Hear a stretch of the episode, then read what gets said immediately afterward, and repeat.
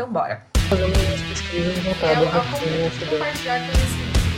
É o amor que eu sinto por Star Wars. Piano ou certo modo de música, de modo geral. Alcione, mas eu sou louca. Sejam todos muito bem-vindos a mais um episódio do Cientista Também É, o podcast da Metzer que vem deixando a pesquisa mais atrativa e viável desde 2016. Eu sou a Daiber Eternitz e hoje estou aqui em ótimas companhias. Olá, pesquisadores! Eu sou o Felipe Mandavale e estamos aqui com a missão de inspirar mais pessoas a fazer e divulgar pesquisas científicas. Então, meu povo, esse podcast é para você que está aí na iniciação científica, ainda brigando com as normas da BNT, e para você que já é mestre, doutor, pós-doc, um Jedi da pesquisa. Vamos lá! Maravilha! E hoje, para nos acompanhar nessa missão de recrutar novos cérebros para a ciência, nós estamos aqui com o nosso pesquisador Davi. Seja muito bem-vindo, Davi! Bem-vindo, Davi! Vamos lá! Muito obrigado, gente. Eu estou muito feliz de estar aqui com vocês hoje. Boa, boa, bora, bora! Davi, obrigado por ter aceito o convite. E para a gente começar esse nosso bate-papo, te conhecer um pouquinho mais, sem dizer, Davi, a sua profissão, quem é você? Quem sou eu? Bom, eu sou um primata da família dos hominídeos, bípede. Não, brincadeira, gente. Assim, tentar se definir é muito difícil, ainda mais sem dizer a profissão. Mas eu sou um sujeito curioso, apaixonado pela ciência, maravilhado pela natureza, nerd, pai, e que tenta modestamente, dentro do que eu consigo fazer, contribuir com a democratização do conhecimento científico de tudo que é maneira que eu consigo, que eu possa fazer. Se definiu como nerd, já ganhou um fã, tá? Já deixo registrado aqui. Vários, né? Vários, muitos fãs, porque a gente está vendo que a nossa audiência ela é feita deles, né? Maravilhosos com muito orgulho, inclusive. Que ótimo. Nossa equipe foi até o local onde esse homem vive e dormimos no meio da mata. Davi, para a gente conhecer um pouco melhor, tenta compartilhar com a gente aí os teus três principais hobbies. Bom, eu sou um sujeito de muitos hobbies, para ser sincero, mas se eu tivesse que escolher três, o primeiro que me vem à cabeça é cinema. Eu sou cinéfilo, desde muito jovem, sempre gostei muito de, de filmes, assistia filmes com meu pai, uh, assisto filmes até hoje com grande frequência. No momento a gente não está podendo frequentar salas de cinema, né? Mas eu também sou um, um, uma pessoa que vai muito aos cinemas. Agora tenho a paixão por séries, mas as séries também, de certa forma, estão se aproximando muito da maneira cinematográfica como os filmes são feitos. Então, acho que a primeira coisa que me vem à cabeça é cinema. Sou fã de, como eu já falei, eu sou nerd, então sou fã de Star Wars, sou fã de Star Trek, sou fã de filmes do Spielberg, Parque dos Dinossauros e tudo isso que os nerds gostam. Gosto muito de filmes de mistério, de terror, de ficção científica, naturalmente. E bem, esse seria o meu primeiro hobby. Eu diria também literatura, mas como isso é lugar comum para tudo que é nerd e cientista, eu não vou citar literatura, não. Vou roubar aqui só lembrando ela, mas eu não, não colocaria ela como meu segundo hobby, não, tá? Como segundo hobby, eu acho que é mato. Eu gosto de ir pro mato. Fale-me mais a respeito, por favor. eu gosto muito de fazer trilhas, eu gosto de ir para cachoeiras, praias desertas, eu adoro acampar. Eu gosto de ficar rodeado de natureza, sabe? Eu me sinto no meu ambiente natural quando eu estou no meio do mato. Eu não gosto muito do ambiente urbano. Eu tolero viver no ambiente urbano. Eu gosto de ficar no meio do mato. Sempre que eu posso, eu dou uma fugida para um local deserto, onde eu possa escutar os sons da natureza, não som de carro, barulho e etc. A gente ia se dar bem, viu, Davi? Nossa senhora. Você é nerd e gosta de ir pro mato, cara. Fazendo não amigos, vai, gente. Não vai isso? faltar conversa e programação, velho. Olha só. Pois é, e eu já cheguei a dizer que eu moraria tranquilamente no meio do mato. Eu só precisava de uma conexão pra internet. Se eu tivesse isso no meio do mato, eu poderia viver tranquilamente lá, porque eu me viro. Boa, boa. E, bom, meu, meu terceiro hobby Olha, tudo bem, vocês podem me chamar de maluco, tá? Mas eu gosto de aprender. Posso dizer que esse seria o meu, o meu terceiro Legal. hobby. Não é história, não. É porque eu sou viciado em conhecimento. Eu quero aprender um pouco de tudo. Assim, eu sou o tipo da pessoa que lê manual de instruções, bula de remédio, rótulo de shampoo. Eu sou viciado em informação. Então fico, às vezes, um tempão, horas navegando na internet, lendo artigos científicos de áreas que eu nunca vou pesquisar na minha vida, vendo documentário Então eu sinto genuíno prazer quando eu estou aprendendo alguma coisa. Eu sinto que os meus horizontes estão se abrindo para alguma coisa nova e isso me dá prazer de verdade. É uma sensação, né, Davi? A gente se deparar com uma fronteira, com algo desconhecido e sentir prazer, né, em, em romper essa barreira, né? Acho que é, assim, quem consegue apreciar isso é muito feliz, com certeza. Pois é, e bom, eu sei que eu estou roubando, que eu só poderia dizer três, mas acho que um quarto que é muito relevante, já que ele é ele coaduna com esse terceiro, é que eu gosto de ensinar. Então, como também dizem que ensinar é aprender duas vezes, talvez eu não esteja roubando aí. Eu esteja só estendendo o meu terceiro hobby. A gente deixa. Cara, assim, vou tentar explicar o porquê. Quando você aprende, você tem um lampejo de emoção, quando você entende alguma coisa que você fala, nossa, isso é assim, essa é a forma que isso funciona, ou é, isso é construído dessa forma, ou é para isso que isso serve. Só que se você perceber, quando você aprende uma coisa, você pode até se aprofundar naquilo de novo, mas você já aprendeu. O lampejo de aprender uma coisa só acontece uma vez. Você pode até aprender mais profundamente sobre aquilo e aprendendo coisas novas sobre aquele tema, mas aquele primeiro só te dá um lampejo na hora que você aprende. Sabe como é que você tem ele de novo? Quando você ensina ele. Porque aí você vê esse lampejo nos olhos de quem está aprendendo e aí volta tudo para você. E aí você pode aprender várias vezes a mesma coisa, porque você está ensinando. Nossa, fantástico, cara. Fantástico. Visão muito para frente, assim. De verdade. Que mais pessoas consigam também desenvolver essa visão. É, talvez por isso que eu tenha partido para docência e também para divulgação científica, que é justamente atividades em que eu consigo ensinar e, e, ter essa, vamos dizer assim, minha dose diária desse lampejo, de ver que as pessoas estão aprendendo alguma coisa e eu me sentir bem com isso. Sensacional, sensacional. E qual desses hobbies, né, você praticamente já falou aí, mas qual que está hoje mais associado à sua formação acadêmica? Boa pergunta. É mais óbvio que esse terceiro barra quarto seria o mais associado, mas eu acho que todos, no fim das contas, porque todos eles influenciaram minha personalidade. Desde o cinema, filmes científicos, de ficção científica, literatura, tudo isso influenciou na minha personalidade e me conduziu na minha formação acadêmica e me conduz até hoje na pesquisa. Está na natureza, é óbvio, isso também ajuda na, na minha formação acadêmica. É, e gostar de aprender a ensinar já são autoexplicativas, né? Então, eu acho que todos, no fim das contas. Legal. É quase aquilo, na dúvida, todos. Muito bom. Nossa equipe foi até o local onde esse homem vive e dormimos no meio da mata. Agora, só pra gente seguir nessa bagunça maravilhosa, compartilha com a gente três causas que você, causas ou bandeiras, como tu achar melhor a nomeação, que você defende ou pelas quais você batalha aí no teu dia a dia. Eu diria que a primeira que eu posso elencar aqui é a democratização do conhecimento.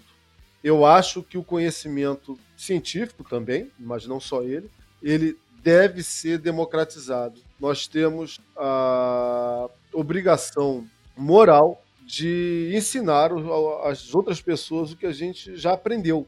Além da obrigação moral, isso é estratégico, inclusive, para uma sociedade melhor e mais justa, porque quando você democratiza o conhecimento, você está contribuindo com a luta contra pseudociências, a luta contra a ignorância, luta contra preconceitos e todos esses problemas que tornam a, a nossa vida um pouco mais difícil. Então acredito eu que se todo mundo fosse imbuído desse desejo de democratizar o conhecimento, que volto a dizer é uma obrigação moral, eu acredito que a nossa sociedade estaria alguns passos à frente do que está hoje em dia.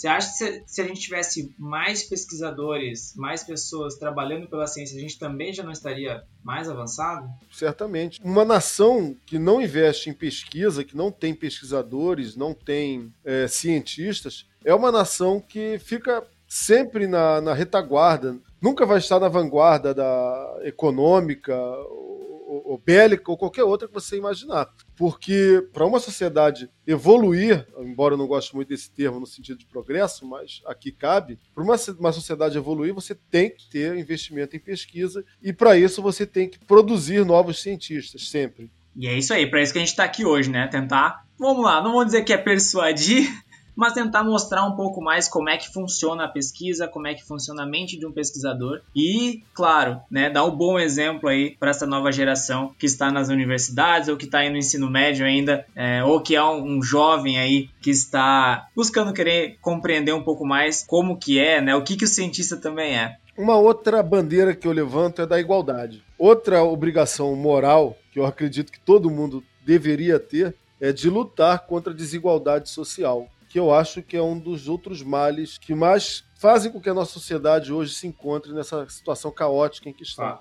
Criminalidade, péssimas escolhas políticas, intolerância, tudo isso, de certa forma, é fomentado pela desigualdade social, que traz também na sua esteira ignorância e volta àquela questão da democratização do conhecimento. Uma sociedade sem igualdade você não vai ter democratização de coisa alguma, muito menos de conhecimento. Então eu acho que é uma obrigação também dos pesquisadores, sempre que possível, tentarem lutar pela igualdade para que a gente tente dar as mesmas oportunidades para todo mundo.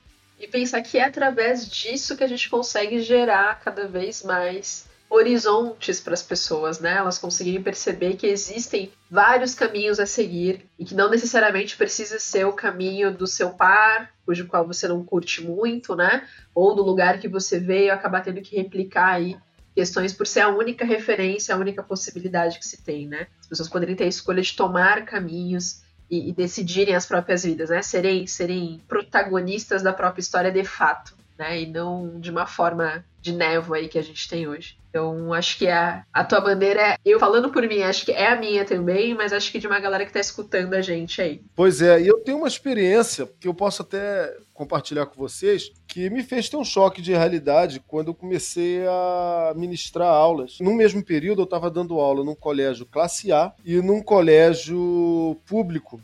E eu tive um choque de realidade porque eu via uma realidade na parte da manhã, no colégio classe A, e à noite, no colégio público, eu tinha acesso a outro tipo de realidade. Alunos que estavam estudando os mesmos anos do ensino médio, e eu percebia nitidamente ali que aquela competição que eles teriam um dia no mercado de trabalho para fazer um vestibular não era justa. Apesar de eles terem o mesmo professor, os recursos, o ambiente e todo, toda a situação em que eles se encontravam era tão desiguais que era impossível, impossível você imaginar que aqueles alunos ali, tendo que enfrentar os, os mesmos desafios, teriam o mesmo tipo de desempenho. Não tem como. Não tem como. Quem fala isso não tem noção de como a desigualdade pode dificultar a vida de um estudante, de um universitário, de um trabalhador. A gente queria emoldurar esse discurso. Fato. Porque são perguntas que a gente recebe. Acho que quem trabalha com essa questão de diversidade, que, que acaba sendo o nosso caso aqui também, a gente recebe algumas falas prontas, né, o tempo todo. Então, colocar isso num quadrinho só mostrar, quando alguém soltar uma dessa, a gente poder mostrar as pessoas entenderem. E de fato é, é muito complicado, né? É gritante, assim, né? de fato a gente tem que pensar que as pessoas elas têm que remar muito mais para conseguir chegar um pouquinho perto é, de pessoas um pouco mais privilegiadas.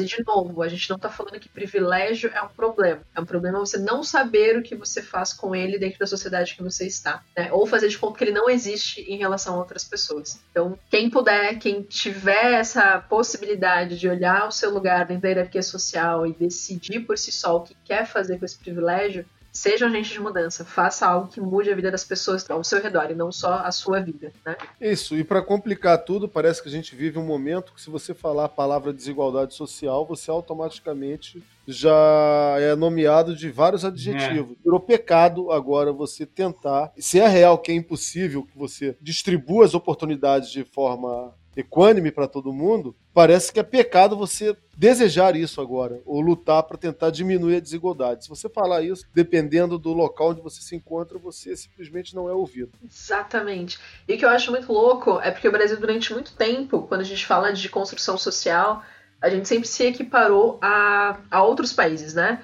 A Europa, a América do Norte, a, enfim, considerados países aí de primeiro mundo, desenvolvidos, né? Onde a questão da desigualdade social ela é muito menor essa amplitude, né, que a gente tem, ela é muito menor. E as pessoas não conseguem enxergar isso como uma questão, né, que nós temos que decidir aqui, temos que trabalhar ativamente em cima dela. Então, de fato, enquanto essa, essa amplitude ela for gigantesca, que a gente tem pessoas que estão sustentando uma família às vezes de cinco integrantes, com o salário mínimo, e a gente tem outras famílias que estão aí com três pessoas, às vezes com 10, 12, 20 salários mínimos na sua conta mensalmente, e daí para cima, né, bem sabemos, fica complicado a gente querer que as pessoas tenham as mesmas possibilidades e consigam ter acesso às mesmas, mesmas oportunidades, né? Então, vamos conseguir fazer a nossa parte, né? Vamos colocar a mãozinha na consciência, ver o que a gente consegue fazer, cada um dentro da tua escolha aí de profissão, de carreira e tudo mais, né? E se lembrar que nunca é demais. Às vezes as pessoas pensam, eu já fiz a minha parte, eu já pago meus impostos, o que mais eu preciso fazer? Não, você precisa fazer muito, porque a desigualdade social ela não causa problema só para quem está sofrendo diretamente a falta de privilégios ou a falta de recursos, mas afeta também aos privilegiados na medida que os que sofrem com a desigualdade social podem amanhã se revoltar e isso se refletir na vida de, de, de, toda a sociedade. Um dos maiores causadores dos altos níveis de criminalidade que a gente tem hoje é a desigualdade social. Então não adianta. A gente vive numa sociedade onde é tudo interligado. Exato. Então alguém que sofre com a desigualdade ali vai cobrar lá onde você nem imagina, onde a pessoa se acha totalmente é... inatingível. Isso, inatingível e distante de, de onde as pessoas estão sofrendo, isso vai refletir lá. Então, se a gente tiver que apelar para o, o, egoísmo das pessoas, a gente tem que apelar dizendo o seguinte: olha, isso, se você não se importa com o sofrimento dos outros, saiba que isso vai te afetar um dia. E a gente vive em uma lógica muito do século XIX, século XVIII, que é essa, essa relação da Revolução Industrial, onde a gente precisa, parece que, ter ali é, uma camada muito grande de pessoas desfavorecidas. Mas isso não é mais verdade, né? Hoje a gente já vive num mundo que a gente precisa estimular e fazer com que mais pessoas se desenvolvam e que mais pessoas consigam contribuir para o bem social, porque hoje, se por exemplo tem um jovem que poderia ser um bom médico, talvez não vai ser, que poderia ser um bom, é, um bom profissional em qualquer área, não vai ser. E aí a gente pode aí nesse caminho ser naturalmente impactado negativamente por não ter essa pessoa capacitada, por não ter essa pessoa é, inclusa aí dentro de um momento social que, que beneficiaria todos. Né? Então, é, a gente tem que parar com essa lógica de escassez e começar a pensar numa lógica mais de abundância. E essa lógica de abundância, ela passa por uma construção viável né, de oportunidades para o maior número de pessoas possível. A gente só vai ter abundância quando a abundância for para todos. Né? E isso não, não, não é um discurso é, socialista, mas é um discurso de progresso, né? Então acho que, né, é, independente da sua visão política, tem que entender que o progresso só vai acontecer quando o progresso acontecer para todos. Né? Então acho que essa é a grande questão. E parar de olhar para trás, né, Fê? Porque tem muita gente que fala assim: ah, não, mas aí a escolha dos pais, dos avós, nanana. Tipo, gente, beleza. A questão é: estamos neste patamar hoje. E o que, que nós podemos fazer para o nosso futuro hoje, né? Daqui em diante. Não vamos nem falar do que já foi, mas daqui em diante o que a gente pode fazer? E aí, de fato, independente né, de religião, de política, enfim, qualquer outra característica, é ação direta, né? É entender que a sociedade é uma só, tudo se impacta, tudo está interligado. E aí, vamos fazer o que com todo esse conhecimento que a gente tem, né? Pois é, e eu digo que reduzir isso a socialismo é você limitar um pouco a visão de mundo. Eu, eu acho que isso é humanismo. Exato. Ter empatia, se preocupar com o outro e com a sociedade como um todo. Exato, exato. E a gente tem que pegar bons exemplos de, de sociedades que conseguem se organizar para que grande parte dessa população tenha é, acesso a, a, recursos, né? Então, a gente, hoje, é, pelo menos no Brasil, a gente nivela por baixo, sabe? E a gente deveria erguer essa barra, sabe? Nivelar por cima e fazer com que, é, pelo menos a maior parte da população tivesse aí dignidade, tivesse mais acesso a, a, recursos que hoje são básicos, né? E que a gente percebe que nem todo mundo tem acesso a essas questões básicas. Então, acho que talvez seja um pouco do nosso papel como cientista. E por falar nisso, Davi, como que hoje, né, é, ser cientista impacta na sua vida? Como é que você vê a ciência na sua vida? Tá, você comeu uma bandeira minha. Comeu uma bandeira sua? é que eu falo muito. Caralho! volta, volta, volta! Então fica tranquilo. Fala, fala sua terceira causa, por favor. Não vamos perder nenhuma. Tá bom. Eu também acho muito importante a gente lutar pela liberdade. As pessoas fazerem o que queiram fazer, desde que essa liberdade seja limitada pelo respeito à integridade física e psicológica dos Boa. outros, claro. Não existe liberdade total. Mas eu acredito que se você faz algo que não está prejudicando ninguém, você pode fazer o que você quiser da sua vida. Não há nenhuma autoridade moral ou religiosa que possa determinar o que você tem que fazer, o que você tem que estudar, ou como você deve se divertir, como você deve se relacionar com as pessoas. Então, eu definiria essa uma terceira bandeira minha. Eu acho que as pessoas têm que fazer o que quiserem, sem se limitar pelo que algumas autoridades dizem que elas têm, elas têm que fazer. O único limite a essa liberdade é o respeito, volto a dizer, à integridade física e psicológica dos outros. Manter o respeito sempre, né? Pois é. Nossa equipe foi até o local onde esse homem vive e dormimos no meio da mata. E dentro desse contexto de ciência, como que o papel de cientista é, impacta na sua vida? 100%, eu diria. Eu tento viver de uma maneira científica em todos os aspectos da minha vida. Tudo que eu faço, de certa forma, é afetado por essa minha visão de mundo. Eu tento ser crítico, eu tento ser cético com as informações que eu recebo, eu tento testar tudo o que eu posso para verificar se aquilo é aceitável, se aquilo está correto, se aquilo está errado. Tento falsear as coisas em que eu acredito para entender se eu realmente estou acreditando porque aquilo faz sentido para mim ou porque aquilo é real. Então, o que eu aprendo na pesquisa científica, eu levo para o meu trabalho, eu levo para meus estudos, eu levo para minha vida, eu passo para o meu filho, passo para os meus amigos, tento aplicar em todas as áreas da minha existência. Mesmo se não for diretamente, pelo menos indiretamente, eu tento viver de uma maneira científica. Eu não sou positivista, posso dizer isso, mas ainda entendo que o método científico é uma excelente ferramenta para você lidar com várias coisas que não são apenas a ciência. Outros aspectos da sua vida, outros cenários podem ser impactados e podem ser pode ser interessante você levar essa visão científica para lidar com esses problemas existenciais. Maravilhoso. Eu costumo falar para as pessoas, sou apaixonada pelo curso que eu fiz, né? Fiz administração pública, eu falo para as pessoas que todo cidadão deveria ter acesso ao curso, porque te ensina a ter uma visão de fato de mundo, né? Viver em sociedade, como que tudo acontece. Então, acho que a gente pode afirmar aqui que ter acesso à metodologia científica para conseguir conhecer aí os multiversos, né, entender as mil possibilidades possíveis, seria uma premissa boa, é isso? Sim, sim. E foi bom você tocar nesse sentido, porque até para se divertir eu também levo a ciência para minha vida. Eu sempre me divirto mais em alguma coisa quando tem ciência. É claro, eu gosto de fantasia, sou fã também de Senhor dos Anéis, Harry Potter, gosto disso tudo. Porém, eu sou fã de ficção científica porque tem ciência, de certa forma, ainda que extrapolada, ainda que seja uma ficção, às vezes que seja uma ciência um pouco fantasiosa. Mas se tem ciência, eu estou gostando. Se eu vejo uma obra de arte em que o cara botou ali no quadro alguma coisa científica, eu estou gostando. Se ele coloca um, num filme, eu estou gostando. Se bota numa música, eu estou gostando. Adoro músicas que têm temática científica.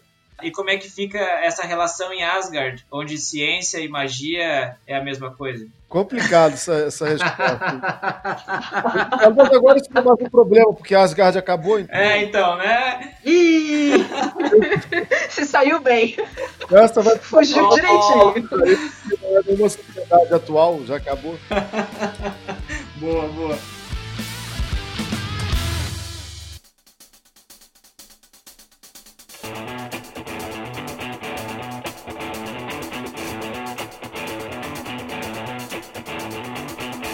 Davi, conta pra gente, pra quem tá se mordendo e ouvindo a gente aí, querendo saber, meu, o que que esse cara faz da vida? Quem é você hoje profissionalmente? Conta pra gente tua profissão.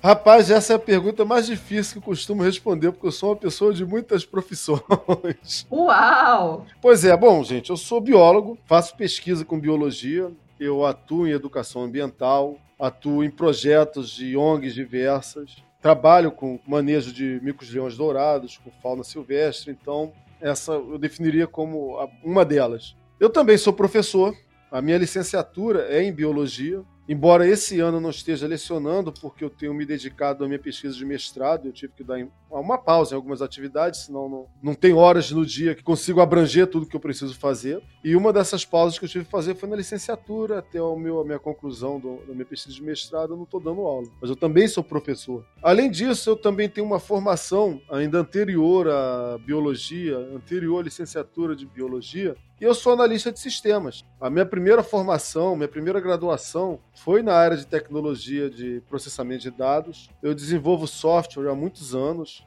e ainda é uma fonte de recursos para mim, mas é uma área em que eu não faço muita pesquisa. Ali é mais um trabalho manual mesmo de desenvolvimento. É um trabalho intelectual, de qualquer forma, não chega a ser pesquisa. É, por conta disso, eu também fui pós-graduado em gestão de projetos, então também atuo como gestor de projetos nas iniciativas de desenvolvimento de software que eu trabalho. E, finalmente, já que eu já falei muita coisa, não posso deixar de lado, que eu sou divulgador científico. Eu tenho uma iniciativa de divulgação científica já há sete anos, o Papo de Primata, que faz divulgação de ciência em várias mídias, YouTube, todas as redes sociais que eu conheço apareceu uma rede social, o Papo de Primata está entrando nela, para eu tentar divulgar ciências lá, não é só para demarcar território. Então, onde eu consigo divulgar ciências, eu estou divulgando. Às vezes eu faço palestras, às vezes eu participo de lives, às vezes eu participo de podcasts. Boa. A gente agradece. E agora, com a minha formação do mestrado que eu estou fazendo em divulgação científica, faço pesquisa em, divulgação científica, a divulgação científica acaba se tornando ainda mais presente na minha vida. Não só como uma atividade profissional e hobby também, que começou como hobby, mas agora também como uma linha acadêmica. Arrasou muito. Eu já me perdi em quantas formações, quantas graduações, quantos pós, mas a gente vai voltar nesse assunto daqui a pouquinho. Então já curti, já temos, temos ganchos para daqui a pouco. O que, que, é mais extenso, o Lattes ou o LinkedIn? É? Meu Deus do céu!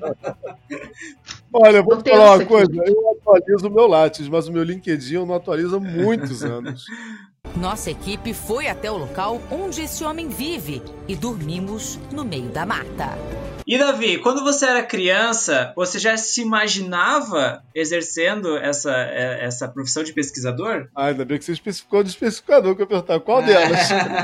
Bom, olha só, eu sempre gostei de biologia, tá? Sempre gostei muito de bichos, sempre gostei muito de animais. Eu, quando era criança, pegava umas latas de leite em pó arrancava o rótulo delas, colava um pedaço de papel escrito espécimes. E aí eu saía para o meio do mato e tudo que eu encontrava eu enfiava dentro daquela lata de leite em pó. Então achava um caracol, colocava ali dentro. Achava uma perereca, jogava ali dentro. Achava um caramujo, achava e fechava claro, os bichos morriam ali dentro, daqui a pouco aquilo estava insuportável. Minha mãe pegava aquilo, ficava desesperada, reclamava. e eu falava: não, são meus espécimes para estudar, eu sou cientista, estou estudando bicho, preciso estudar bicho. Eu sempre gostei da figura do cientista, desde muito jovem. Eu sempre via filmes tratando sobre evolução, que é outro assunto dentro da biologia que eu gosto muito.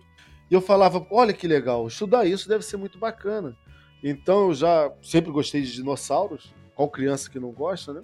Mas eu sempre gostei muito e eu ficava me imaginando como seria legal estudar aquilo quando eu via o, cientista que entendia dos dinossauros e que ninguém nunca escutava ele quando dava errado o dinossauro comia todo mundo, eu falava, tá vendo? O cientista estava certo. Muito bom. Pra ser sincero, quando eu era jovem, durante a minha adolescência, eu não levava muito a sério essa ideia de ser pesquisador. Tanto que eu demorei a, a estudar efetivamente, entrar na licenciatura de biologia. Antes disso, eu tive a minha outra formação mais técnica, que era de processamento de dados. Mas eu sempre tive muita curiosidade e imaginava que devia ser muito interessante. E tinha um desejo de um dia enveredar por esse caminho. Até que um dia eu falei: não, vamos enveredar?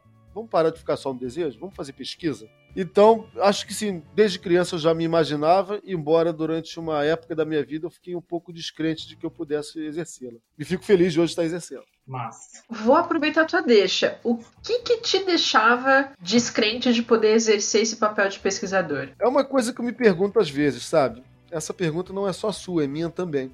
Porque talvez pela minha realidade socioeconômica, eu pensava muito em ter uma profissão que pudesse me manter, que pudesse me fazer ter trabalho, poder manter minha família. E dentre as oportunidades que apareceram quando eu era bem jovem, a ciência nunca foi uma delas do tipo, olha, isso aqui vai poder te manter, né? E quando eu fui fazer a minha primeira formação de processamento de dados, por exemplo, eu já programava, ganhei um, meu primeiro computador muito cedo, então eu comecei a programar muito cedo, comecei a aprender linguagens de programação muito cedo.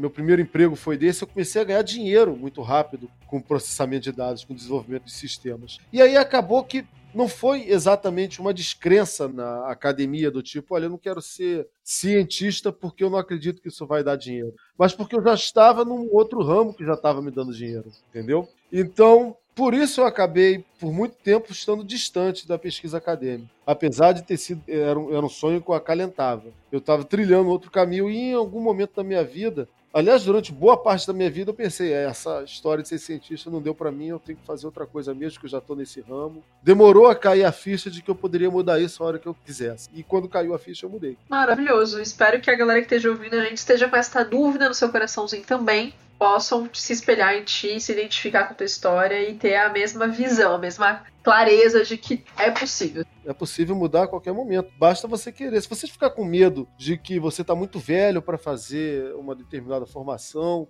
ou que você já passou da idade que poderia ter feito aquela, ou porque, poxa, você já investiu tanto numa outra. Olha, eu vou te falar o seguinte: eu, não, eu, ainda não me envelheci a ponto de me arrepender de não ter feito alguma coisa. Mas eu tenho muito medo de um dia olhar para trás e falar: poxa, eu não fiz isso porque eu fiquei com medo, eu podia ter feito. Então eu faço e vou falar. No, no primeiro momento parece muito difícil. Eu enfrentei uma dificuldade enorme, enorme para conseguir fazer uma outra graduação, já sendo formado, já trabalhando, já tendo família, já sendo casado. Mas tudo isso, depois que você passa, você fala: olha, não foi tão difícil. Pensei que ia ser impossível eu sobrevivi e eu passei. Olha aqui.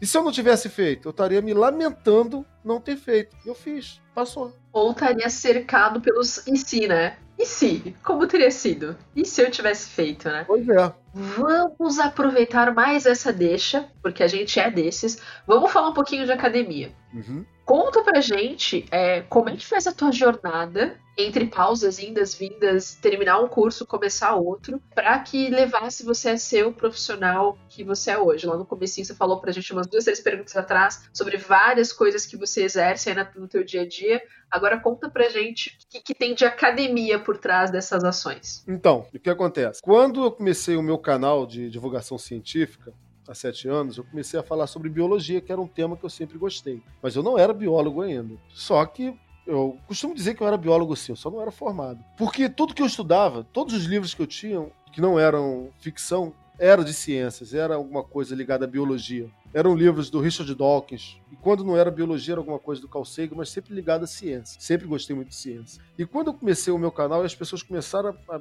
me perguntar se eu era biólogo e eu tinha que ser sincero e falar: não, eu não sou biólogo, estudo muito biologia, mas eu não tenho um diploma de biólogo, não posso ser considerado biólogo. Mas isso começou a, a me mostrar que eu tinha jeito para coisa. Tanto para ensinar, eu já tinha dado cursos, né? eu não comecei dando aula de biologia, eu já tinha dado curso de informática, eu já sabia que eu tinha algum jeito para ensinar. E eu falei, poxa, eu sou bom para ensinar. E ainda não me passava pela cabeça ainda fazer pesquisa efetivamente. Isso veio surgindo depois. Por quê? Porque quando eu decidi fazer a, minha graduação de biologia e efetivamente comecei a fazer, comecei, concomitante a isso, fazer pesquisa, ainda na graduação.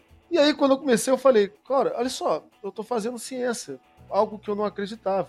E durante essa minha graduação de biologia, eu falei: não, eu quero fazer pesquisa para o resto da vida. É isso que eu quero. Então, assim que eu concluí a minha graduação, já corri atrás de uma pós-graduação, já comecei a trabalhar com, com pesquisa inclusive em instituições onde eu não estava efetivamente matriculado ou estudando, eu, fazia, eu faço pesquisa, por exemplo, com uma equipe da UFMG, faço pesquisa em ONGs. Então, embora hoje eu esteja dentro da Fiocruz fazendo um mestrado de divulgação científica, eu tenho projetos diversos de biologia, porque a pesquisa tem esse negócio, esse grude com a gente. Né? Quando você começa a fazer, você não quer mais parar. Se você puder viver daquilo, você quer viver daquilo.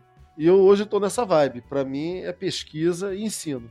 E para tu ver, né, Davi, você foi seguir essa carreira mais de pesquisador, divulgador científico já assim, um pouco mais de idade, não foi lá na fase dos 20 anos, que é onde a maioria das pessoas que estão ouvindo esse podcast estão. A maturidade te ajudou nesse processo ou, ou te dificultou? Como é que foi? Como é que você tem essa relação também? Então, isso talvez ajude algumas pessoas que ainda estejam é, indecisas se já passou da hora deles procurarem os seus sonhos ou de mudarem sua graduação ou não. Eu hoje eu tenho 43 anos, tá? Porém, quando eu comecei meu canal, sete anos atrás, gente, só fazer uma conta aí que eu já tinha uns 30 alguma coisa, eu, muito em breve, eu comecei a fazer lá, logo a graduação. Então eu já tinha 30 e tal, já muito próximo, de, não chegava a, a próximo a 40, mas já tinha uns 30 e tal quando eu comecei. E eu já tinha uma outra visão da vida. É verdade que isso já me tornou um pouco mais maduro, porque se com 20 e pouco meu desejo naquele momento era só de ganhar dinheiro, embora não estivesse fazendo exatamente o que eu queria, com 30 e pouco eu já estava pensando o seguinte: não, já cansei, né? Eu não tô rico, não vou ficar rico, mas eu consigo ganhar dinheiro de outras formas fazendo o que eu gosto também. Não que eu não gostasse de trabalhar também com informática, também é legal. Desculpem os acadêmicos de informática, eu também gosto de informática, tá? mas já não estava mais encontrando naquele ramo. É... Saca aquele brilho que eu falei um pouco antes? Aquele brilho nos olhos? Eu já não tinha mais aquele brilho. Quando eu aprendi uma coisa nova de informática, eu já não tinha aquele brilho enquanto que com as ciências biológicas, eu estava tendo aquele brilho, eu percebi que não ia parar de ter tão cedo, talvez nunca, porque é um caminho tão vasto, tem tanta coisa ainda para ser descoberta, tanta coisa ainda para ser estudada, que eu falei, olha, essa é uma linha que eu vou ter esse brilho pro resto da minha vida. E aí, a, talvez a maturidade tenha me ajudado nisso, a decidir o seguinte: olha, eu vou fazer, claro, de uma forma segura, que não coloque em risco a minha família, que não coloque em risco tudo que eu consegui até hoje. Eu consigo fazer essa mudança, embora de, de maneira gradual, de maneira difícil, para uma outra área mais acadêmica e ser feliz nessa área, sem ficar só com a ilusão de que eu preciso ganhar dinheiro, preciso ganhar dinheiro, preciso ganhar dinheiro e me fez também perder um pouco de medo. Eu acho que com 10 anos antes eu teria medo de mudar. Olha só que engraçado. Que engraçado. 10 anos antes eu teria pensado o seguinte: ah, não, eu já estudei tanto tempo nessa área, por que, que eu vou mudar? Eu digo que eu teria esse medo porque eu tive. Eu me recordo que durante muito tempo eu pensei isso. Boa. E com 30 e pouco eu pensei, não tenho nada a perder, a única coisa que eu tenho a perder é alguns anos. Se não desse certo, tudo bem, perdi tempo. Mas eu teria muito menos oportunidade se eu tentasse fazer isso com 70 anos. Então.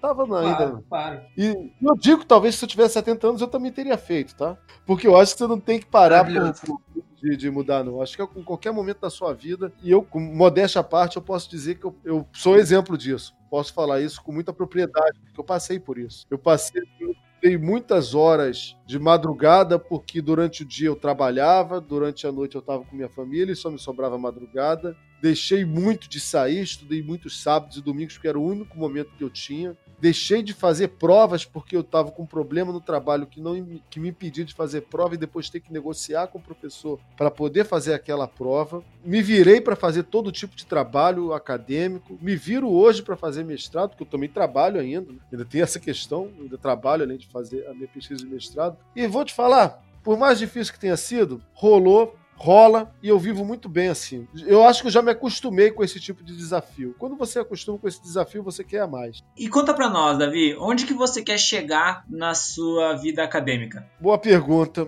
Para ser muito sincero, eu hoje já, já não sei exatamente. Eu já estudei bastante, é óbvio, já, já contei isso para vocês. E quero continuar estudando até morrer. Mas eu não sei se eu quero me cobrar mais num longo prazo. Por hora, eu quero terminar o meu mestrado, quero voltar a dar aulas, Quero continuar a fazer pesquisa o quanto eu conseguir, o máximo que eu puder. Eu quero efetivamente, se possível, viver de fazer pesquisa e fazer crescer a minha iniciativa de divulgação científica. Eu hoje sou um divulgador científico e eu quero divulgar ciências enquanto eu puder. Eu quero ensinar e divulgar ciências para o máximo de pessoas que eu puder. E eu também quero fazer ciências o máximo que eu puder. Claro que se nesse processo, se nesse trajeto eu também conseguir mais títulos fazendo doutorado, pós-doc, são coisas bem-vindas também. Mas vão ser conquistas que eu terei em paralelo com essas outras atividades que eu não quero parar mais. Será que ele é apaixonado por ciência ou foi só uma impressão minha, assim, rasa, que eu tive? Na verdade, eu acho que essa pergunta, onde eu quero chegar, me remete a um destino, a um final. Eu não quero chegar em lugar nenhum, gente. Eu quero chegar num local e ultrapassar e continuar, e além sempre. Então, onde eu quero chegar, não, tem alguns pontos que eu quero ultrapassar. Talvez eu pudesse dizer isso. Boa. Incrível, incrível. Nossa equipe foi até o local onde esse homem vive e dormimos no meio da mata. Você citou um pouquinho antes a questão de, às vezes, ter que negociar com alguns professores para poder fazer as provas, por conta da tua rotina, das questões de trabalho, né? Durante essa tua jornada de academia ou de formação enquanto pesquisador, teve algum docente, alguma pessoa que foi fundamental assim na tua jornada? Sim, eu sou grato e eu me espelho em muitos dos meus professores. eu reconheço a importância que cada um deles teve para minha formação, inclusive os professores ruins, tá? Porque eles me ensinaram como eu não deveria ensinar e divulgar ciência. Então, eu, eu sou muito grato, inclusive, a eles. Aprenderam o que fazer e o que não fazer, né?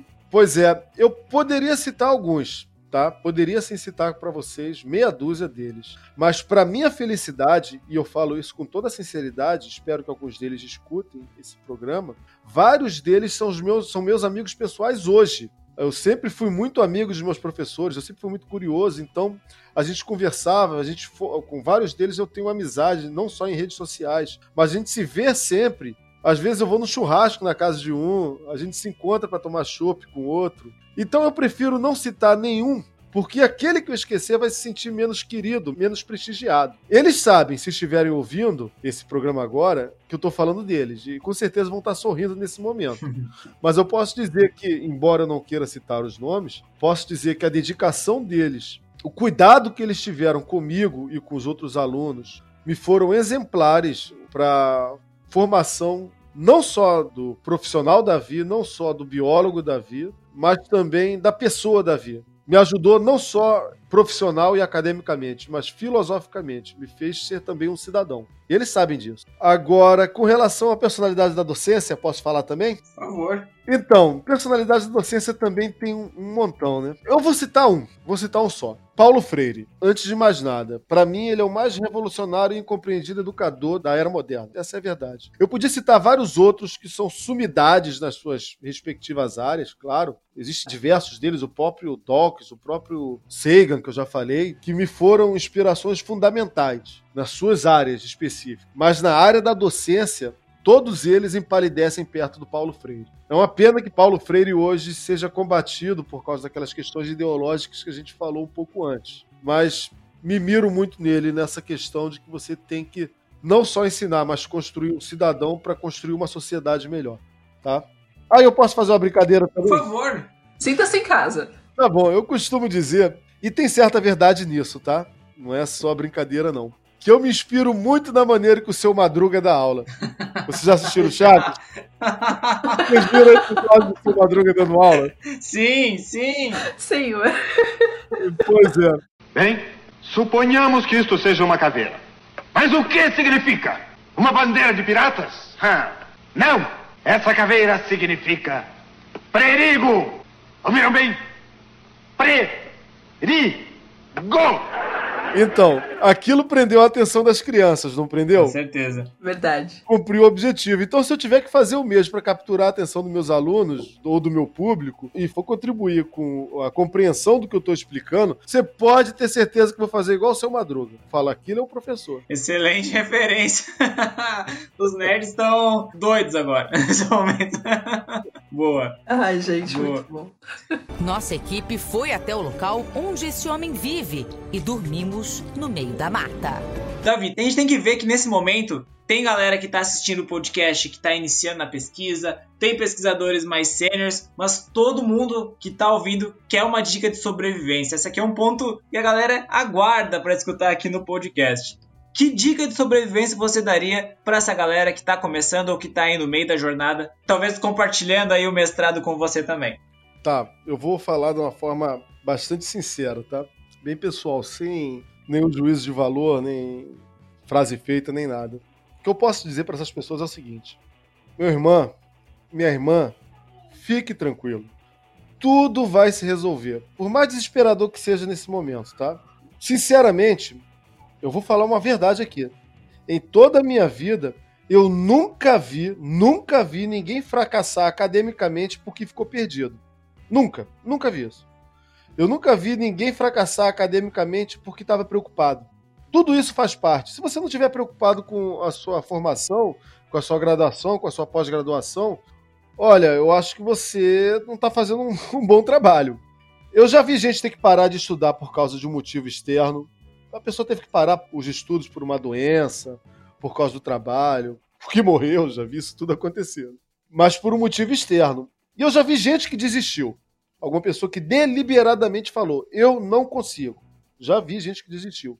Mas eu nunca vi ninguém que não conseguisse quando estava imbuído de vontade e dependesse só dele. Nunca vi. Nunca, nunca. Por mais difícil que seja, a pessoa, aos trancos e barrancos, consegue. Então, se você está iniciando e está perdido, coloca a sua cabeça no lugar, relaxa. Você tem tempo, você consegue. Pense no que você quer para o seu futuro, tá? Coloque em foco assim o que, que você quer no futuro. Eu fiz muito isso. E vai em direção a isso. Não se preocupe com os problemas que vão acontecer, não. Foca naquilo. Talvez você vai ter que dormir pouco. Talvez você tenha que deixar de fazer algumas viagens, de curtir algumas baladas, de sair com os amigos. Talvez você tenha que fazer isso durante algum período, talvez até durante longos períodos. Vai ser difícil, mas você vai conseguir. E se você já está lá no meio do furacão e está difícil, né? Porque você está falando não só para quem está começando, mas quem também já está meio perdido no meio da jornada. Não perca o seu objetivo. Se você começa a perder o foco do que você queria lá no começo, focaliza de novo e vai em frente. Gente, eu posso falar isso por experiência própria. Eu já era analista de sistema por mais de 20 anos, já estava formado há mais de 10, pós-graduado em uma outra área diferente, já estava casado, já estava com filhos, já estava com isso tudo, e tudo para mim parecia muito mais difícil do que para as outras pessoas. E talvez eu estivesse até superestimando os meus problemas. Muita gente talvez tinha problemas piores do que os Sim. meus. Mas eu sempre pensava, cara, isso é fase, eu vou ter que fazer isso aqui. Eu pegava de repente aquela disciplina que eu não gostava, que acho que o principal problema, todos vão concordar, são as disciplinas que você não gosta. Aquelas que você mais gosta, você consegue tirar um pouco de letra, porque você tem mais disposição para estudar, você consegue entender com mais facilidade, você tem genuíno interesse naquilo. Mas aquelas mais difíceis, eu vou falar o que eu fazia para mim. Eu tinha dificuldade naquela matéria, eu tinha que passar o final de semana estudando naquela matéria. Eu falava para mim, é uma fase. Eu preciso aprender isso aqui para poder passar e ter esse título, ou para passar por essa missão, ou para fazer esse trabalho. É uma fase, é difícil. E olha, se eu não conseguir, vai ser muito mais anos que eu vou ter para me arrepender do que esse tempo que eu vou ter sofrendo para aprender isso aqui que eu não quero. É muito mais tempo depois sofrendo pelo que eu não fiz do que pelo, pelo que eu vou ter que fazer agora para conseguir esse objetivo. E se você acha que não vai conseguir, cara, olha ao seu redor. Pergunte às pessoas que já conseguiram. Raramente você vai ver alguém que vai dizer que foi fácil. Com certeza. Raramente. Com certeza. Nunca vi ninguém que falou que foi fácil. Conheço muita gente que desistiu, tá? E eu não vou fazer julgamento de valor, como eu já disse aqui, de quem desistiu. Mas os que não desistiram e que não tiveram que sair por um motivo externo, que a dependência era só deles, nenhum deles eu vi fracassar. Então, com você não vai ser diferente, você que tá me ouvindo. Bora. Se não conseguir, você consegue, vai por mim. Maravilhoso isso. Se eu dei conta, tu vai dar. E, e, é legal a gente pensar também assim que é, algumas pessoas de fato desistem porque simplesmente não é a história delas, né? Não é a história que a gente tem que viver. Claro, a gente está aqui defendendo a questão da ciência, da pesquisa, da academia, porque uh, em algum momento, de alguma forma, foi o sonho, né? A gente se predispôs a viver esse sonho, viveu, curtiu e é muito feliz com os produtos que a gente conseguiu conquistar ao longo da, dessa trajetória, dessa jornada, né? Mas é óbvio que, que cada um tem uma forma de ser feliz profissionalmente falando. E a academia, de fato, não é para todo mundo, não é pela questão de capacidade ou não, mas é simplesmente da pessoa ser ou não feliz com esse universo, né? Com esse ecossistema. Então, é, tá tudo bem também, né? Não é a única forma de vida, não é a única forma de vivenciar o conhecimento, mas é uma forma muito gostosa de fazer isso, é, uma, é um modo de vida muito gostoso de se levar. Em especial quem é muito curioso, quem gosta muito de atrás, né? Dos enigmas da vida. Exatamente. Como eu sou oriundo de uma área não acadêmica, comecei numa área não acadêmica profissionalmente, posso te falar que você está com toda razão. Eu tenho amigos em áreas acadêmicas e áreas não acadêmicas e todos eles é, realizados profissionalmente. Então também não é, não é nenhum demérito se de repente você perceber que não é para você. Até porque eu digo o seguinte: se você, durante o seu projeto, durante a sua pesquisa de mestrado, durante a sua graduação, durante o seu projeto de, de doutorado, você não está se sentindo à vontade com as dificuldades, talvez seja a hora realmente você desistir. Porque quando você se formar e você começar a ser pesquisador, as dificuldades não vão diminuir, não, tá? Elas vão aumentar. Não, não para, né? Pois é, agora. Então esteja consciente disso. Nossa. Pesquisar ciência, no Brasil, principalmente, é, uma, é um ato revolucionário. E de coragem. Coragem, é de coragem. Faz-se por amor. Você Exatamente. pode enriquecer? Pode, pode enriquecer sim, mas se o seu desejo é enriquecer, eu não diria para você entrar na área da pesquisa científica, não. Talvez existam formas mais é, simples e talvez um pouco menos árduas de fazer isso, não é mesmo? Pode ter certeza disso, mais efetivo. Muito bom, muito bom mesmo. Nossa equipe foi até o local onde esse homem vive e dormimos no meio da mata. Davi, vamos agora para nossa pergunta polêmica, porque assim, esse papo tá muito gostoso, já entramos em causas, já fomos densos, mas agora a gente quer te colocar numa saia quase justa, tá? Ok. Só porque você é divulgador científico, então vamos lá. Tá A gente escolheu aqui quatro pontos que a gente acredita ser, ou a gente tem como sendo os principais objetivos da divulgação científica. E aí a gente queria que você escolhesse um desses quatro pontos e você defendesse ele em relação aos demais. Fechado? Fechado. Show. Então vamos lá. A divulgação científica é fundamental para desenvolver a ciência, disseminar ideias e resultados para o mundo, potencializar o debate científico ou instigar novos talentos.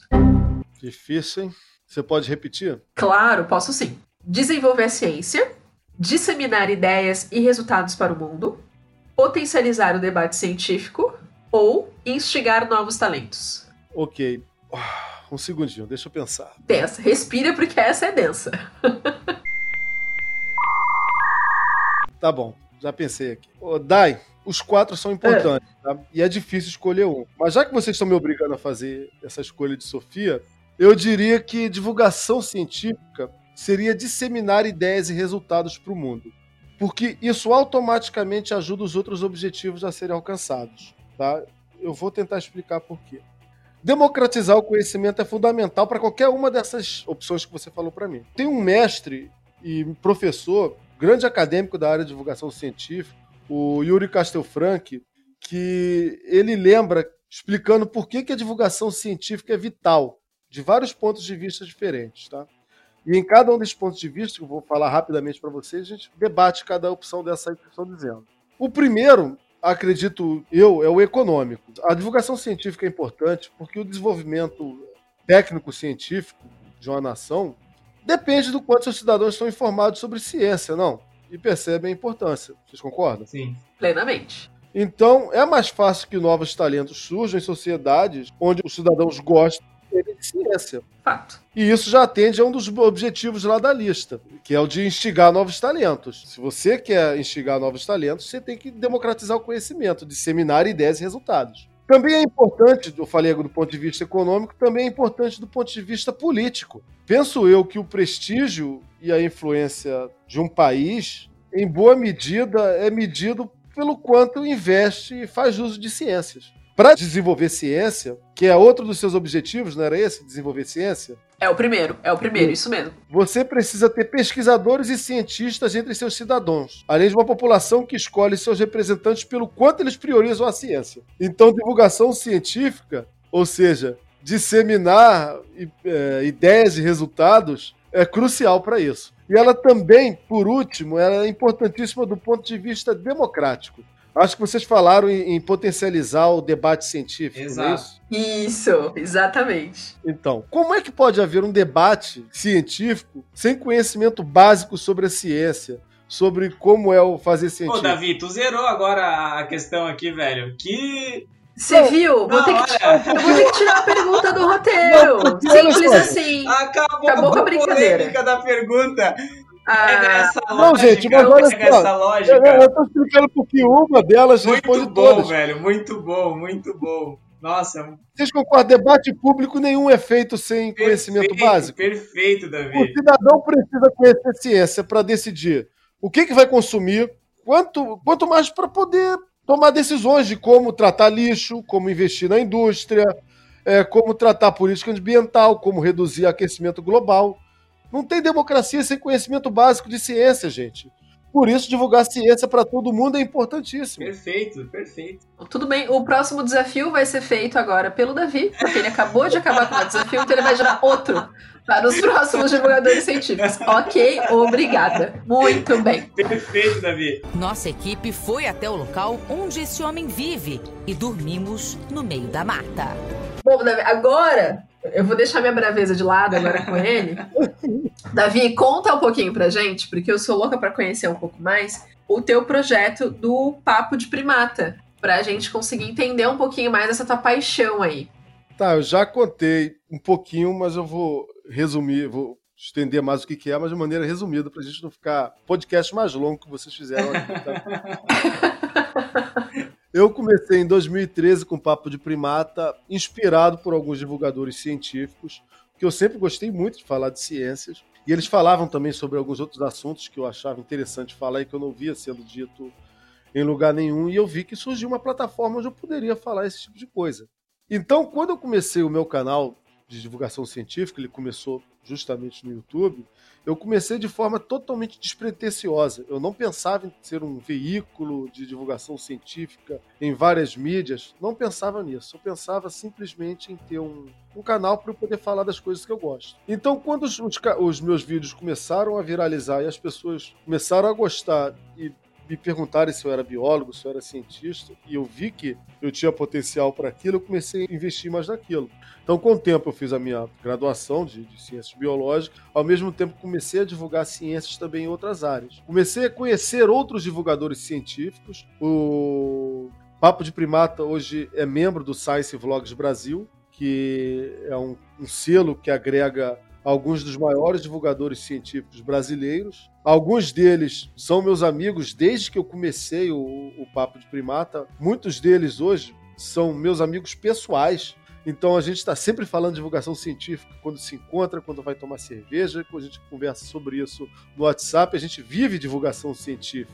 E mais tarde, conforme o projeto Papo de Primata foi se estendendo, essa iniciativa foi se ampliando, eu percebi que eu precisava também ter uma noção acadêmica da divulgação científica. Eu já entendia um pouco de como fazê-la, mas eu queria entendê-la mais profundamente. E aí, quando eu comecei meu mestrado de divulgação científica, eu percebi que tudo que eu pensava sobre divulgação científica estava completamente errado, o que é natural quando você começa numa área acadêmica. Né? Foi assim com biologia, e quem está é, me escutando agora, seja de direito, seja da área da engenharia, sabe o que eu estou falando. A gente imagina uma coisa quando a gente vai estudar academicamente, a gente vê que não sabia nada. E percebe que nunca vai saber tudo. Exato. então eu percebi que eu precisava entender também a, academicamente a divulgação científica. E o Papo de Primata tem crescido. E eu agora tenho tentado investir cada vez mais na, no canal, profissionalizá-lo para tornar-se uma, uma fonte de renda importante para mim, para eu poder viver de divulgação científica e de pesquisa, tanto na área da divulgação científica quanto na área da biologia, porque polímata eu também sempre vou ser. Acho que não tem jeito para mim não. Não tem essa para mim de, olha, você vai estudar só isso. Não dá para mim. Não, sou, não, consigo ser tão específico assim não. Sou polímata. Boa, boa. E é um projeto muito bacana. Eu confesso que tô seguindo já, né? já busquei, já busquei conhecer. Bacana demais. E vida longa, né? Quanto mais a gente puder divulgar a ciência, quanto melhor a qualidade desses divulgadores, com certeza mais consciente e maior a nossa abundância, né? Que é um ponto que você também tem trabalhado bastante. Pô, fico feliz que você esteja gostando do meu trabalho e obrigado aí pelos votos. Para todos nós, inclusive, por favor.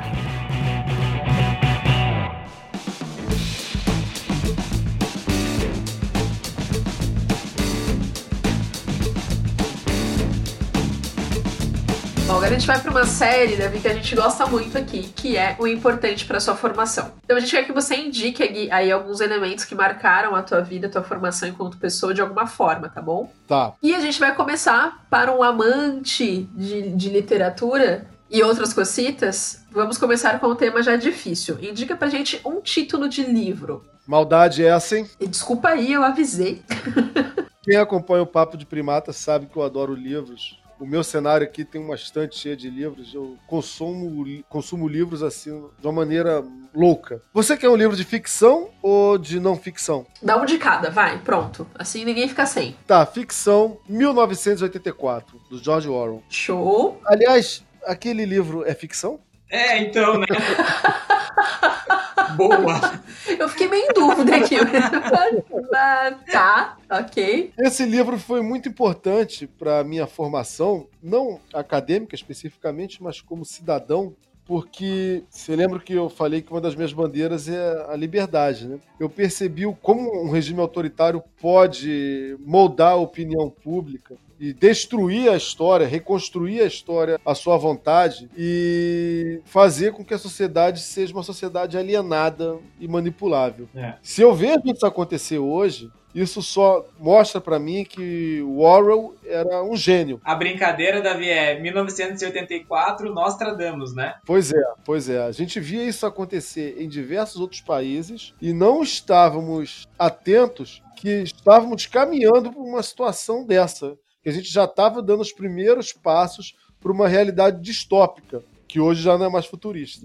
Fato. Agora, um livro de não ficção. Eu consumo mais não ficção do que ficção, tá? Então, para mim, é até mais difícil responder essa. Mas eu vou falar de um livro que mudou a minha vida. Alguns livros mudaram a minha vida, tá? Eu tô sendo até um pouco injusto com outras obras aí.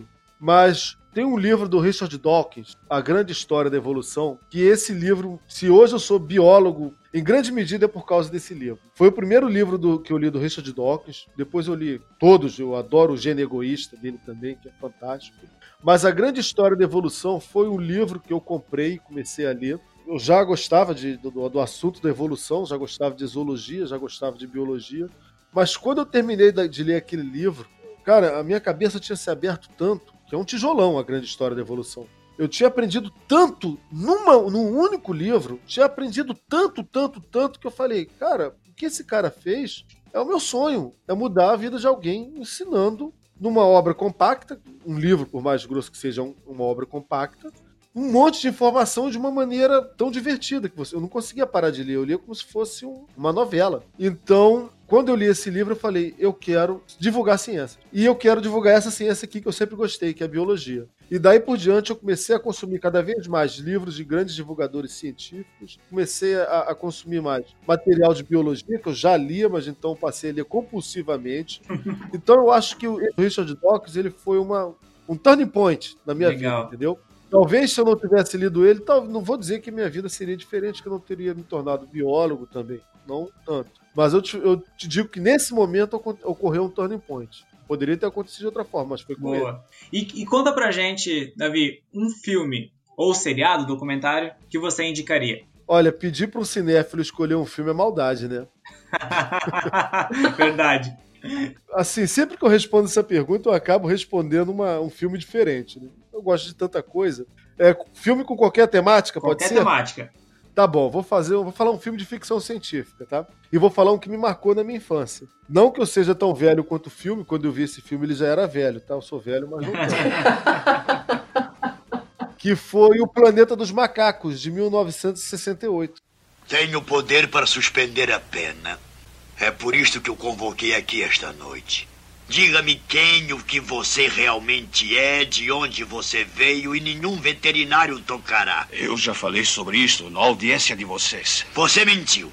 É, eu sempre gostei muito de macacos. Essa é a verdade. É por isso que hoje eu estudo primatas. É por isso que hoje eu faço trabalho pesquisando populações de micos-leões dourados aqui na região metropolitana do Rio de Janeiro. Já era um sinal aqueles, né? Não acreditamos em coincidência, logo já era um sinal. É, eu vou falar uma coisa pra vocês que talvez eu nunca tenha é, revelado em lugar nenhum. Quando eu era criança, eu imaginava, eu tinha um sonho de ter um chimpanzé. Eu imaginava que o só. chimpanzé. É, eu imaginava.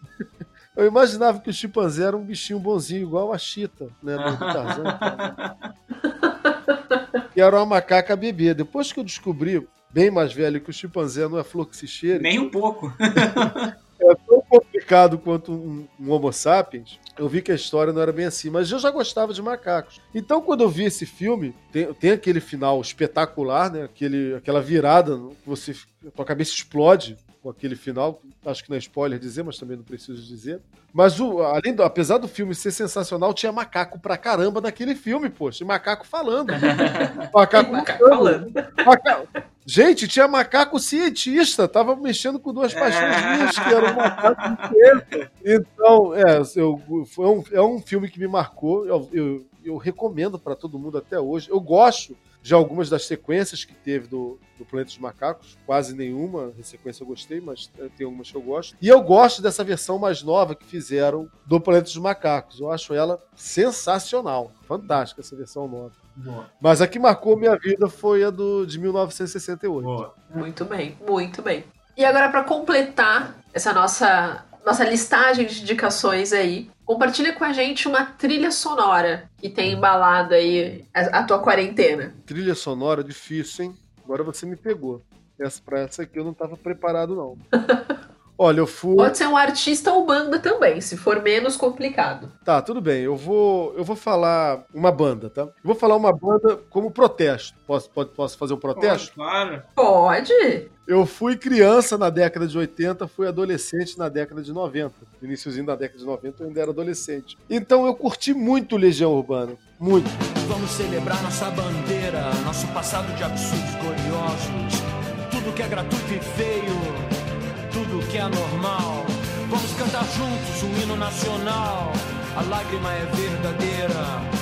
Vamos celebrar nossa saudade e comemorar a nossa solidão. Eu adoro Legião Urbana até hoje. E eu fico muito chateado quando as pessoas hoje, as novas gerações, não gostam de Legião Urbana. Falam que ela é superestimada. Gente, não é superestimado, não. Vocês não viveram na década de 80 e 90. Era a religião urbana, né? De tanto que a galera ouvia, né? É- Era a religião urbana. Reli- É, é a real. Legião Urbana, posso dizer que foi a banda que eu mais ouvi na minha vida. Eu tenho, é claro, eu gosto de bandas internacionais, eu adoro outras bandas nacionais, mas a Legião Urbana marcou a minha vida por muito tempo. Então, já que eu- se eu tivesse que escolher uma banda, seria a música Legião Urbana. Eu, na minha infância, com certeza foi a que eu mais ouvi. Que é, é, minha mãe é muito jovem e, eu, e aí morava junto com a minha tia também, uma pré-adolescente, uma virando adulta. E, e, de fato eu escutei demais a Legião Urbana, assim. Eu, eu, eu lembro, tem, um, tem uma gravação minha criança cantando algumas músicas do Legião, assim, então compartilho com você. Mais um motivo pra gente acampar junto, viu, Davi? Pois é. Gente, sensacional, tá ficando. Esse podcast tá sendo assim, um, momento de fazer muitos amigos. A gente tá gostando muito desse projeto por isso. Estamos fazendo muitos amigos. Muitos mesmo. Eu acho que as pessoas, ela, a, a geração atual, ela superestima porque elas não conseguem entender o contexto que a banda foi criada e suas letras e tudo mais. Então, estuda um pouquinho o período, galera. E aí depois ouve. Escolhe uma música, vai, e ouve. Vocês vão entender o, peso que isso tinha na época. Isso. E já que você também me falou três opções, uma trilha sonora, artista ou banda, eu já falei É. a, a banda. A banda. Uma trilha sonora Star Wars. Não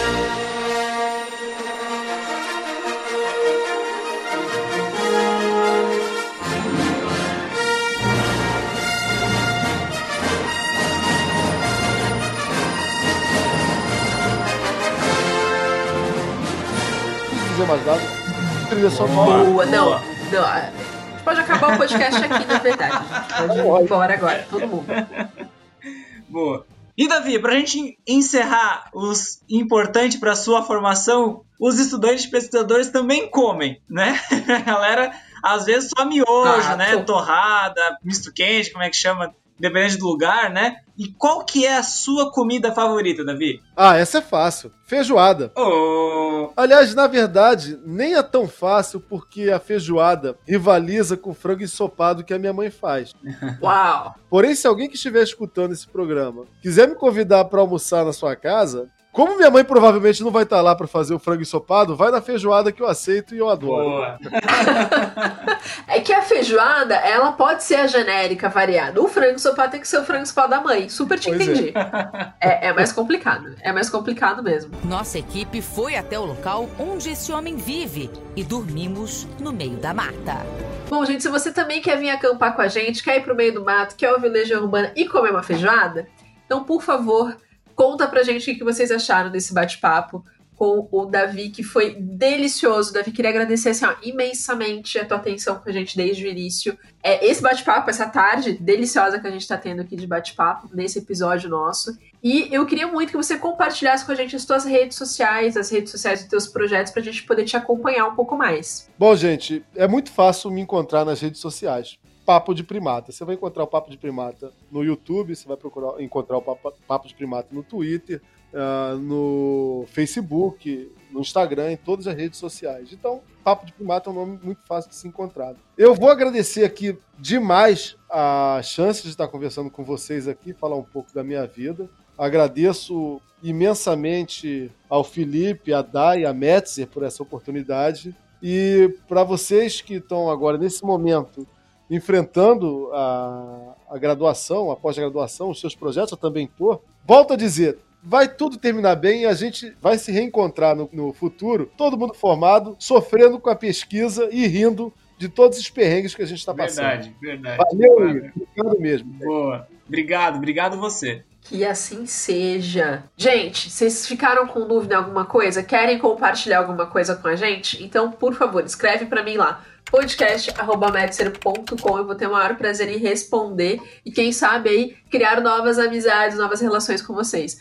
Muito obrigada pela companhia de hoje. É contigo, Fê. E te esperamos na próxima semana com mais um episódio do Cientista Também É. Curtiu? Então compartilha e nos acompanhe, nos persiga em nossas redes sociais. E não esqueça de dar uma espiada no blog da Metzer e também em nosso canal no YouTube. Eu tenho certeza que você vai encontrar um post ou um bom vídeo para chamar de seu. Beleza, pessoal? Muito obrigado. Obrigado, Davi. Valeu. Até é. semana que vem. Abração. Até logo. Uhul. Este podcast foi editado por Dente de Leão.